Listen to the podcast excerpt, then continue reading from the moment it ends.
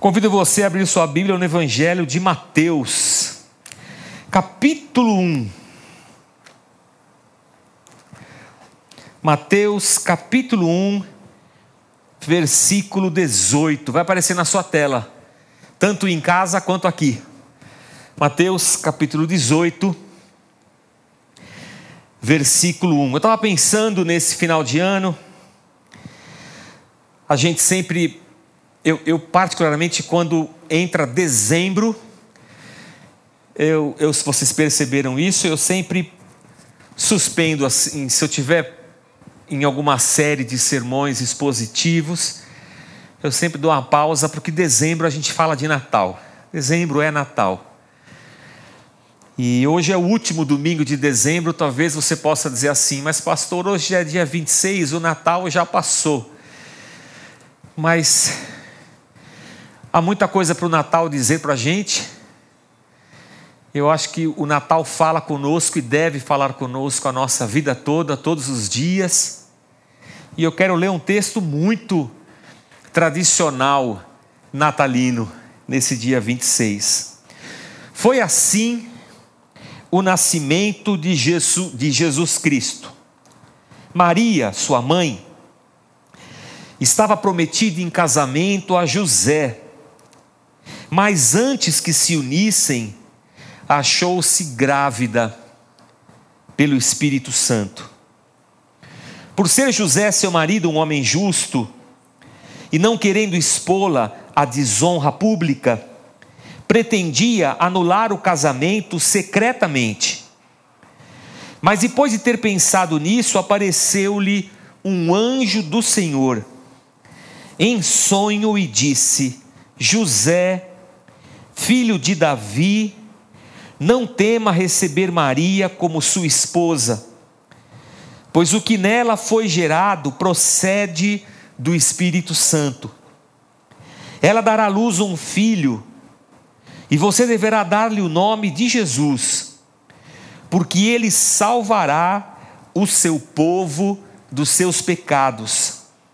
Tudo isso aconteceu para que se cumprisse o que o Senhor dissera pelo profeta, é o profeta Isaías.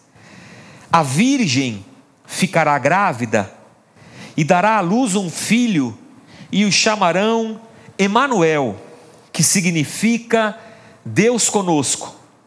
Ao acordar, José fez o que o anjo do Senhor lhe tinha ordenado e recebeu Maria como sua esposa mas não teve relações com ela, enquanto ela não deu à luz um filho, e ele lhe pôs o nome de Jesus. Yeshua, o mesmo nome de Josué, discípulo de, de Moisés, salvação. O Senhor salva. Senhor, muito obrigado pela tua palavra. Fala ao coração da gente agora, Senhor, nesse último domingo do ano, e que a gente, lançando o olhar sobre a história do nascimento de Cristo e nas atitudes de José, que sejamos exortados, orientados, e assim também caminhemos nós, Senhor, em retidão diante da tua presença, todos os dias da nossa vida. Nós oramos agradecidos, em nome de Jesus. Amém. Amém. Muito bom. A gente está em 2021, né? Acabando. Eu estava eu tava pensando esses dias, eu, eu fiquei meio confuso eu, eu preciso que vocês me ajudem. E, esse trem da pandemia começou em 2019 mesmo? 20. Março de 20, é verdade, março de 20. Foi o meio de março de 20 para frente e a gente está chegando agora em 21, final de 21. Quase dois anos. Quase dois anos. Eu, eu já falei isso aqui na igreja, eu não lembro. Não lembro qual domingo que foi. Mas foi um domingo para trás aí. Eu me lembro, hoje é último domingo é um dia meio de lembranças assim, sabe? A gente quando está fechando o ano, o coração da gente vai se, se enchendo de lembranças. Nós aqui na Casa da Rocha estamos aqui no Tatuapé desde abril de 2010. No mês de abril de 2010, a gente fez a nossa primeira reunião como uma célula ponto de pregação, uma congregação, qualquer coisa assim. Aqui no Hotel Trip, pertinho da Praça Silvio Romero, abril de 2010. Do Hotel Trip a gente passou para um buffet que já nem tem mais aqui na rua Antônio Camardo. Nem sei o que virou lá, virou alguma coisa. Era um buffet e nós alugávamos o buffet aos domingos. E lá nós fazíamos as nossas reuniões às quartas e aos domingos.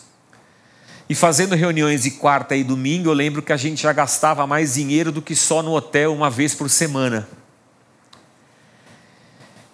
E eu me lembro como se fosse hoje, me lembro como se fosse hoje. Vou contar algumas histórias para vocês antes de eu chegar no texto para falar o que eu quero falar do texto. Mas quando a gente começou a Casa da Rocha, a gente fazia cultos lá na, no Sindicato dos Metalúrgicos, ali na Liberdade. E eu me lembro de ter surgido um prédio para locação aqui no Tatuapé. Era um prédio bem grande.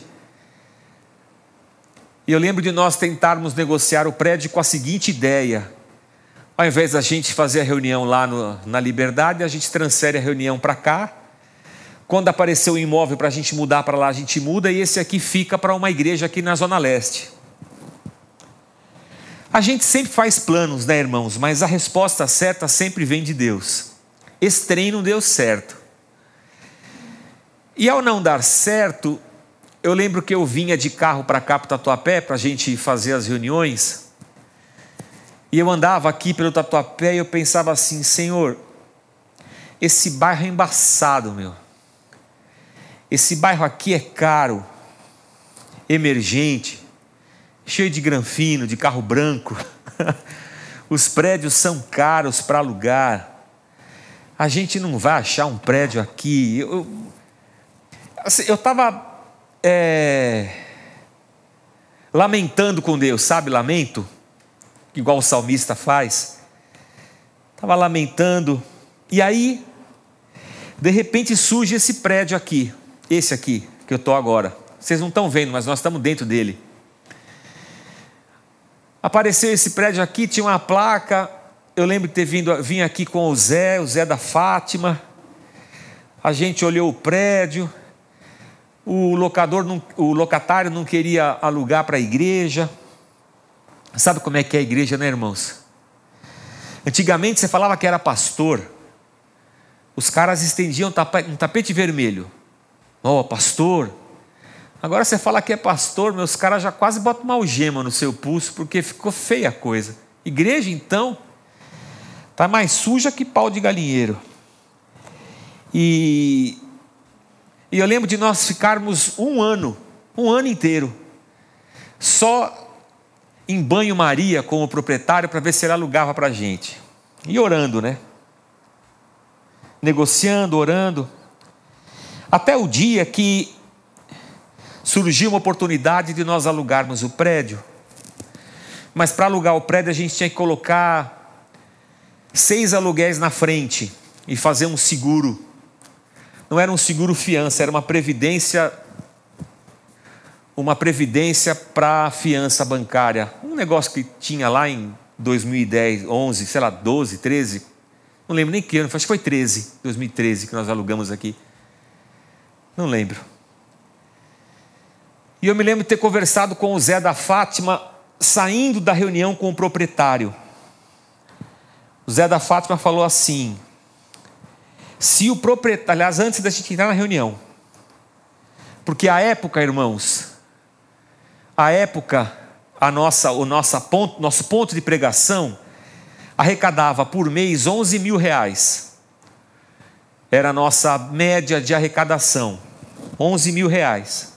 O aluguel desse prédio era 12 mil, ou seja, ele era mais do que nós arrecadávamos por mês. E a gente ainda ia ter que pagar seis aluguéis na frente. Era uns 70, 78 mil reais. Tinha que pagar.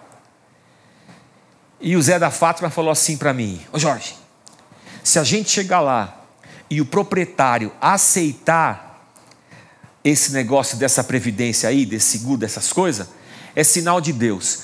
Pode mandar imprimir o boleto que Deus vai dar. Falei, então vamos nessa sua fé aí. Entramos na reunião, acho que a Rô devia estar junto, a Rô está sempre nessas tretas aí. aí o proprietário aceitou.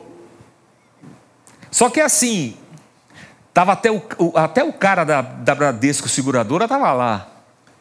A gente já saiu de lá com o boleto impresso para 15 dias. Não, uma semana. O boleto para uma semana. e o Zé tinha dito: não é o Zé, meu irmão, o Zé lá da Independência, é o Zé da Fátima. Foi nosso vice-presidente aqui bastante tempo. Aí, a gente saiu da reunião e foi para a igreja, né? Com aquele boleto de 78 mil reais. E e a gente. A igreja já tinha aprovado a mudança, a gente tinha feito uma votação, todo mundo falou: vamos para cima, que Deus é fiel, Deus é bom. Aí eu lancei para a igreja, né, irmãos? E no meu coração, eu, tenho, eu tinha um pensamento assim: meu, vai levantar duas pessoas lá e pau, vão dar esse dinheiro. Deve ter gente que tem esse dinheiro, Deus deve ter, Deus vai preparar, vai, vai levantar lá um, um desses caras que usa carro, que tem carro branco, vai levantar. Já comigo, pastor, a igreja é nós, eu dou, depois vocês acertam, fica tudo certo, ou então. Irmãos, lá fomos nós. Levei para a igreja, irmãos, aceitaram, está tudo certo, vamos pagar o boleto. Quando deu, irmãos, mas foi exatamente em uma semana, a gente não tinha o dinheiro. Lógico que não tinha, era muita grana para nós. Não levantou dois, três irmãos. O que aconteceu foi uma movimentação de dos pequeninos, dos pequeninos da onde Deus levanta o louvor, sabe? Aí nós falamos com a, a seguradora, ele postergou o boleto por mais uma semana, 15 dias já contados os sete que tinham passado. E aí, em 15 dias, a gente tinha os 78 mil reais, a gente pagou o boleto e já mudou para o prédio. Ô Jorge, por que você está contando essa história agora, 2021, último domingo? É, último domingo do ano. Eu estou contando essa história agora porque no passado, 2020, quando começou a pandemia,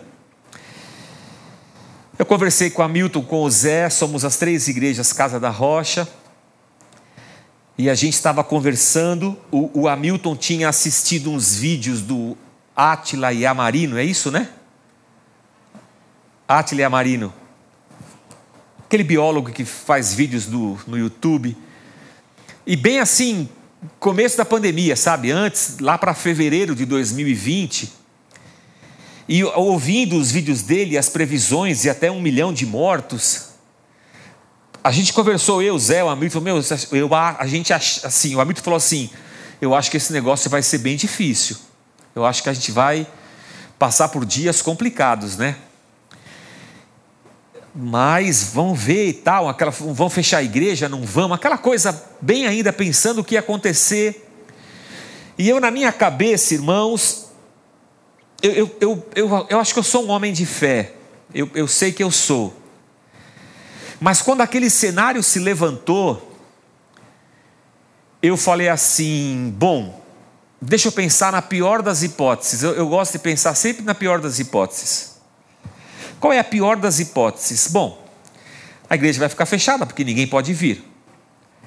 A igreja fechada, a gente não vai conseguir arrecadar valor suficiente para cobrir o aluguel. Nós vamos perder o prédio.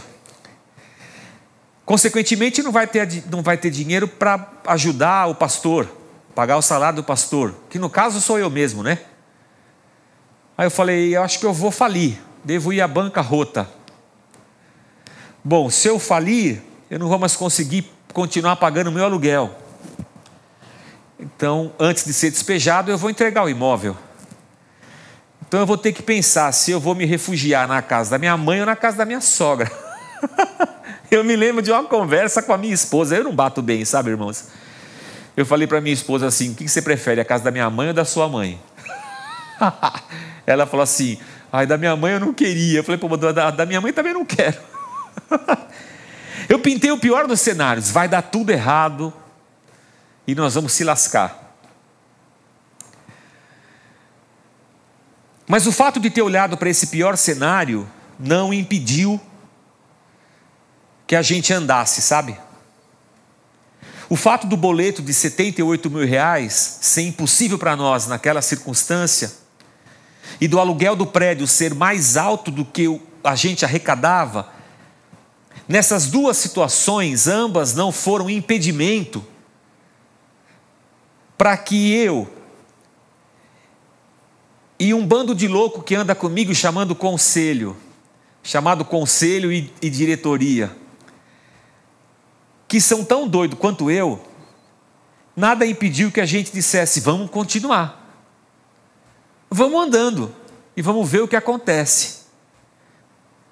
Quando eu falei com o conselho da gente mudar para o prédio, que custava 12 mil de aluguel, a gente arrecadava 11, eles falaram: vamos, Deus vai dar. Quando apareceu o boleto, eles, vamos, Deus vai dar. Quando começou a pandemia, a ideia foi, vamos. Nosso primeiro culto pela internet era, foi eu e a Débora sentado aqui e o El com um telefone aqui, que assim, ó. Vocês não devem estar vendo direito. Um tripézinho com um telefone, uns fios, parecia um varal assim, o fio do telefone. A gente sentado aqui e olhando para o telefone e fazendo o culto transmitido, porque a gente não tinha estrutura nenhuma para transmitir culto pela internet. Eu não sei por que cargas d'água a gente tinha mais de mil inscritos no nosso canal do YouTube. Foi graça de Deus, porque você só, só consegue transmitir ao vivo, ao vivo, em tempo real, quando você tem mais de mil seguidores no seu canal de YouTube. A gente tinha, nem sei por que a gente tinha. Nós já entramos transmitindo ao vivo. O que aconteceu foi que, naquela ocasião em que a gente alugou o prédio, a gente não só pagou o boleto, como a igreja se mudou para cá, a gente comprou cadeira, a gente trouxe uns negócios de som lá da, da igreja mãe, lá da independência, e foi chegando gente, e a igreja aconteceu. E no meio da pandemia também não foi diferente, irmãos. A coisa ficou difícil, ficou, a gente ficou bem angustiado, a gente ficou triste, a gente perdeu amigos. Mas a gente continuou andando. E andando, a gente foi descobrindo como a misericórdia de Deus é poderosa para nos sustentar. Mas, de novo, pastor, por que, que o senhor está falando isso? Eu estou falando isso porque é Natal. Ontem foi Natal. E Natal para mim é o anjo visitando Maria, o anjo visitando José e Jesus nascendo, os magos trazendo presentes. E a manjedora. Isso é Natal. Aliás, o, o irmão da igreja perguntou por que, que a gente tem árvore de Natal e não tem o presépio. Aí eu respondi, porque a gente montou uma árvore e não montou um presépio, foi só por isso. Mas eu achei a ideia boa. Quem sabe ano que vem a gente faz um presépio em vez de uma árvore. É que a árvore nós já temos, as bolas, tudo, os enfeites. For montar um presépio, vai ter que comprar. Mas também já passou o Natal, tudo bem. Porque é Natal, essas duas histórias vieram na minha cabeça. E por isso o texto que eu li para vocês. Quando, Moisés, quando José está apalavrado com Maria para casamento, e naquela época os casamentos eram assim, as famílias se, se associavam e, e for, faziam um contrato de casamento. Então a Maria está prometida em casamento para José. Nesse meio de campo, a Maria fica grávida. Isso é um, isso é um problema. Porque naquela cultura em que a Maria e o José estavam vivendo, havia uma forte possibilidade de Maria ser apedrejada por causa dessa gravidez. Para livrar Maria de um apedrejamento e de uma vergonha diante da aldeia e das famílias, na cabeça de José, o plano era liberá-la do casamento e fugir, sumir, para que ela fosse resguardada disso. Assim como na minha cabeça, eu tinha uma solução para esse pior cenário da minha vida. A gravidez da Maria talvez tenha sido, no primeiro momento, o pior cenário para José. E na cabeça dele ele falou assim: Bom, vou resolver isso. Já deu tudo errado. Eu vou deixar Maria secretamente, eu vou liberá-la dessa, dessa, desse contrato de noivado, e ela e vai tudo bem, porque se ele a denunciasse, ela seria apedrejada. Então ele arquitetou esse plano na cabeça dele, antevendo esse, esse caos que estava armado diante dele. Mas antes que ele consumasse esse plano dele, o anjo de Deus o visita. Que bom, irmãos, que Deus sempre vem ao nosso encontro quando nós estamos formulando os nossos planos. E que bom que Deus encontre em nós um coração disposto a ouvi-lo, antes que nós levemos a cabo as nossas decisões. Porque o anjo falou assim: Zé, não faz isso não, está tudo certo. Como tudo certo, anjo? Essa maneira está grávida, você não sabe da, da, da missa, o terço, da confusão que é isso aqui na nossa cultura. E o anjo disse: Fica tranquilo, porque a gravidez dela é do Espírito Santo. Dela vai nascer o Messias Israel. Você vai colocar nele o nome de Jesus, Deus é salvação.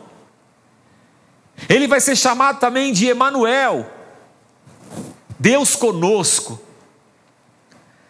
Fica tranquilo, Zé. Eu não quero dizer para você que a sua jornada daqui para frente ela vai ser fácil, simples ou tranquila. Mas o que eu quero dizer para você é que a, a tua história com Maria, na verdade, ela é parte de uma história bem maior, que é a história de Deus para a redenção da humanidade. Então, quando a gente corta essa história de Deus para a salvação da humanidade e desce aqui até você e Maria, a história de vocês está intrinsecamente ligada a uma história e um plano maior de Deus. Fica tranquilo, Zé, vai dar tudo certo. Quando eu olho para isso, eu penso que a minha história e a sua história, elas fazem parte de uma história muito maior que é o plano de Deus para a salvação de todos os homens e nós estamos dentro desses todos homens. Que a nossa narrativa de vida é uma meta-narrativa, porque ela faz parte de uma narrativa maior de Deus. E nessa narrativa maior de Deus, Deus sabia que a gente ia precisar pagar um boleto de um dinheiro que a gente não tinha e um aluguel de um valor que a gente não possuía. Nessa meta narrativa que é a história da nossa vida, Deus sabia que a gente, como comunidade, ia enfrentar talvez a maior catástrofe humanitária depois da Segunda Guerra, que é a Covid. Deus sabia. A gente aqui, na nossa limitação de perspectiva, não enxergamos o fim das coisas e ficamos, às vezes, preocupados, ansiosos. Mas que bom que em meio à preocupação e à ansiedade, o nosso coração lamenta, e quando o nosso coração lamenta, a gente se encontra com a grandeza de Deus. José se encontrou com o anjo, a manifestação de um Deus todo-poderoso. E o anjo fala para ele assim: vai dar tudo certo. Não se esqueça de pôr o nome do menino, Emanuel, Deus conosco. José teve medo, mas quando ele acordou daquele sonho, ele foi lá, procurou Maria e falou: Maria é nós. O anjo falou comigo: esse negócio vai dar certo. Nós vamos botar o nome do nenê de Jesus. Eu vou dizer para você que ia ser Júnior, porque ia ser José Júnior, né? Tinha pensado em Carlos também, mas não é o um nome bíblico, mas eu tinha pensado.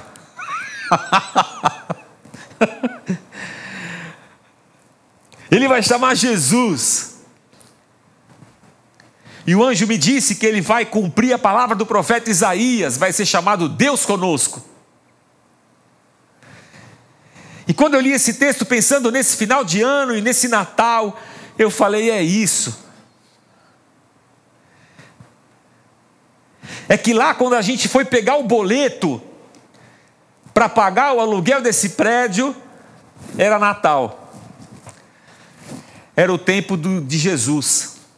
Deus conosco. Antes de começar a pandemia, 20 de março de 2020, era Natal. Tempo do Emanuel Deus conosco, em que o anjo do Senhor nos visita e fala assim: fica tranquilo, porque a tua história está dentro de uma história maior. E o Deus Criador dos céus e da terra está levando a cabo a sua história e a sua vontade. Não tenha medo, Deus está por trás disso tudo. José acordou e casou com Maria. O resto é história de Natal, que a gente já sabe. Mas eu vim aqui dizer para você, nesse último domingo de 2021, nessas poucas palavras, eu venho compartilhar com você essa alegria e certeza que todo dia na vida da gente é dia de Natal. Todo dia na vida da gente é dia de nós superarmos o medo das adversidades que esse mundo apresenta para a gente. Todo dia é dia de nós despertarmos na certeza de que Deus é por nós. Todo dia é Natal, dia de nós abrigarmos no nosso coração o Emanuel, Deus conosco.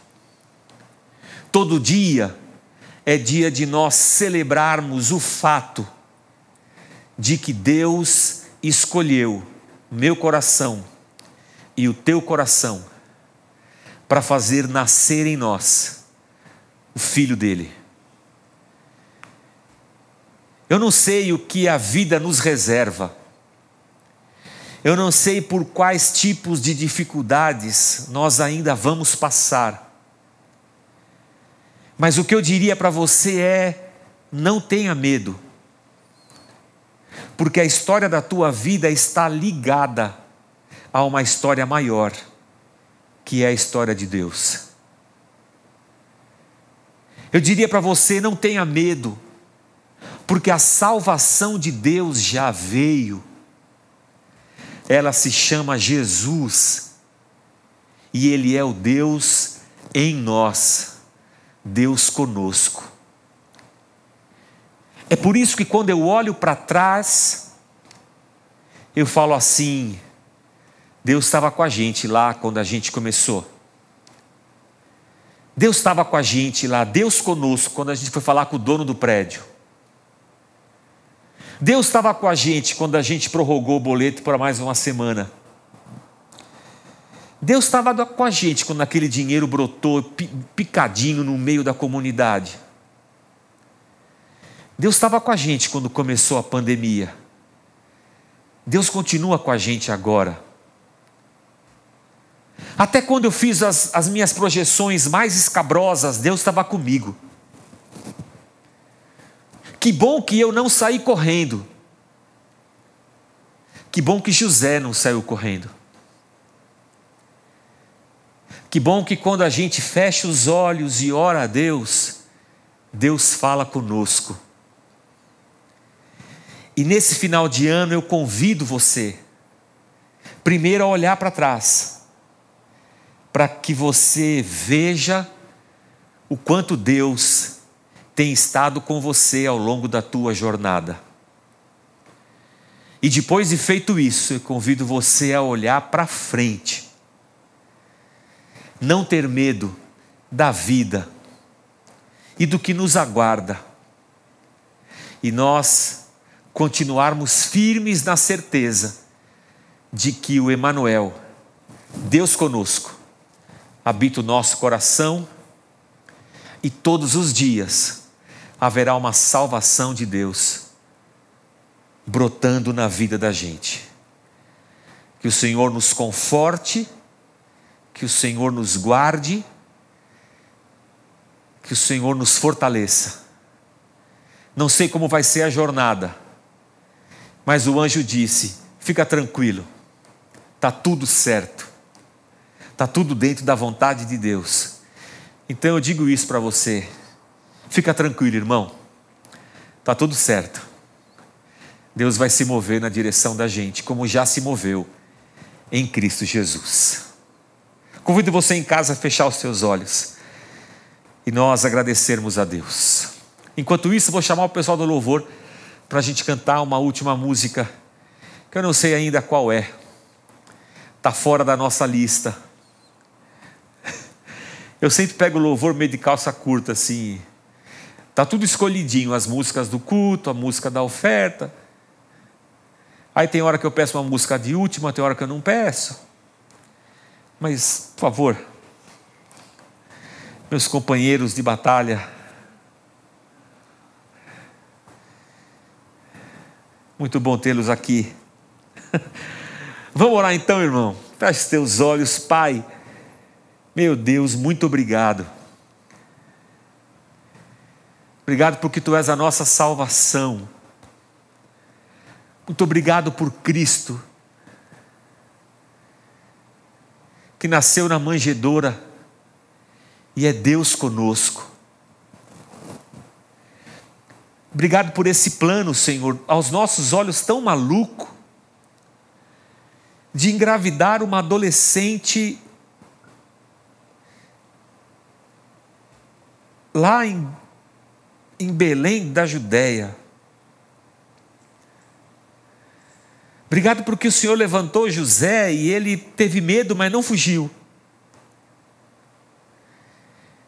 Obrigado porque nos nossos dias de desespero, de medo, o Senhor nos sustenta, nos ampara e nos dá a direção. Então, nesse culto, Senhor, celebrando nesse último domingo de dezembro, a gente olha para trás e diz: Obrigado, Senhor. Obrigado, nós te agradecemos. Porque se nós estamos aqui hoje, é porque o Senhor nos trouxe nos teus braços. E olhamos para frente, Senhor. E ao olharmos para frente, nós continuamos caminhando avançando, andando, porque nós sabemos que Tu és Deus conosco. Eu oro pela nossa comunidade, Senhor. Eu oro para que o Senhor a cada dia levante mais trabalhadores para essa seara. Eu peço que o Senhor fortaleça aqueles que já estão trabalhando. E eu peço que o Senhor nos capacite cada vez mais com o Teu Espírito Santo. Obrigado por esse ano difícil, mas que o Senhor esteve conosco. E fortalece a gente para o ano que virá. É a nossa oração nesta manhã, em nome de Jesus. Amém, Senhor.